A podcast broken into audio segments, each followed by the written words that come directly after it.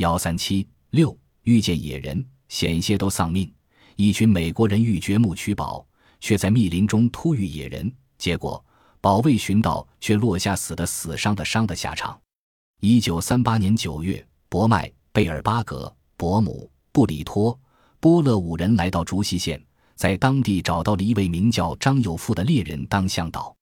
一九三八年十月十九日清晨，在一处巩桐林地，波勒一早就起了床，到冰冷的溪水边洗脸。他是一名知识分子，不知为什么跟随博麦等人出来寻宝。布里托对这个人不了解，平时很少交谈。他觉得波勒性格孤僻，因此不愿意主动去接近波勒。博麦几人在帐篷里突然听到波勒惨呼救命，伯母正在酣睡。布里托首先冲出去，手中提着刀，到溪水边，看见一个高大的黑色毛人抓住波勒的梗子。左手一下将波勒的一条手臂硬生生地指下，波勒又是一声惨叫，不知是死了还是晕了过去，身体软倒在野人身上。布里托大叫一声：“狗杂种，放下波勒！”野人扭过头，看见布里托，他冲布里托咧嘴咆哮起来，然后丢掉波勒的一手，将波勒推开，布里里托走来。布里托害怕了，他一步一步往后退。并威吓野人，他手中有刀，不能过来。野人听不懂，也毫不畏惧。布里托后来回忆说：“我不知道博麦他们为什么不及时赶来，也不知道野人为什么不快速冲来。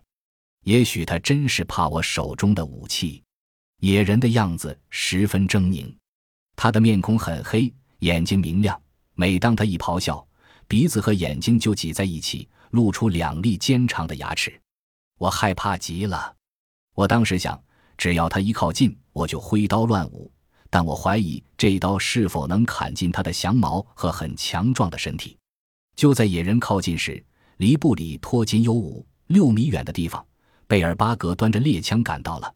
只听“砰”一声，布里托眼前硝烟四散，一股热流从他在旁擦过。枪响之际，野人一声怒吼，跳了起来。布里托连忙往后闪跃。然而，事实并不是这样轻松。野人没有放过这几个森林的入侵者。刚走到长谷峡口，伯母和中国向导张明富走在最前面。他突然看见一个黑影从山上凭空飞来，原来竟是野人牵着一条长藤从天而降，就像马戏团的空中飞人一样。伯母一时惊呆。就在一争之间，布里托听到伯母胸膛上沉闷一响。整个胖大的躯体向后跌倒，伯母大叫一声，身体正撞在贝尔巴格身上，两人几乎同时摔在地上。布里托清楚地看到，那个在空中回荡的野人就是被贝尔巴格打了一枪的那个家伙。他的到来让所有人都猝不及防。当野人正向张明富袭击时，张明富大叫一声：“快跑！”说完掉头就跑。布里托听懂了这话。跟着张明富飞跑起来。博麦虽然不懂张明富的语言，但看见张和布里托都在逃命，也自然明白了，在遇见猛兽和危险时，跑在最后的往往会丧命。但麦伯身上有支短枪，一时来不及拔出，他只有在奔跑时趁机抽枪。三人一起奔跑起来，野人丢下藤落在地上，向博麦追去。就在这时，伯母已爬起来，他身体壮大。反应却很快，刚一翻身，就举枪向野人背后射去。一枪响过，他马上闪身在一棵树后。野人好像这才明白危险来自身后的人，而自己刚才的一击没有杀死这些敌人。野人一边躲闪枪弹，一边借助丛林向伯母奔去。伯麦知道伯母是替自己解围，也反身射击。野人刚跑出二十多米，听见伯麦的枪响。并且看见一块树皮打掉，他又向博麦奔回。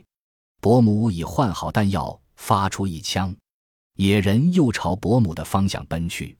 布里托已看见野人具有许多优势，他身强体壮，行动机灵，不但在地上奔走如风，又能攀岩绝壁，在树上行走如平地。但他有一个致命的弱点：智商太低。的确，他似乎可以躲避子弹，但实际上。野人的行为并不是了解子弹会伤人，而他惧怕枪声。每当枪响，野人总是本能的一惊，在吃惊时，他的身体同时就轻开了子弹。布里托低声告诉博麦：“假如瞄准野人的侧面，或许能让野人撞上子弹。”博麦嗤笑：“布里托，你以为我们拥有一个弹药库？你连这点常识也不懂。子弹快还是枪声快？野人来回奔跑，毫无结果。突然，他奔到贝尔巴格的身边，抓住起贝尔巴格，就向大树上跃去。贝尔巴格本来是受伯母的碰撞才摔倒的。实际上并未受伤，他已站起身，专注地看着野人来回不停地奔走，忘了自己身处险境，根本没有想到野人会放弃正面的敌人，朝自己奔来。贝尔巴格在树上摔求博麦救命，布里托以为博麦要去救自己的朋友，哪知博麦只是沮丧地说了一句：“他没命了，不用去追。”拾起猎枪回来，递给布里托。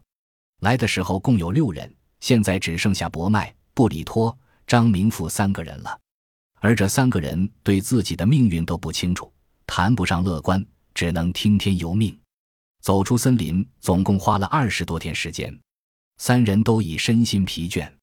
布里托回国后，怕贝尔巴格和博麦的案子涉及到自己，所以在二十年后才把这件事公布于众。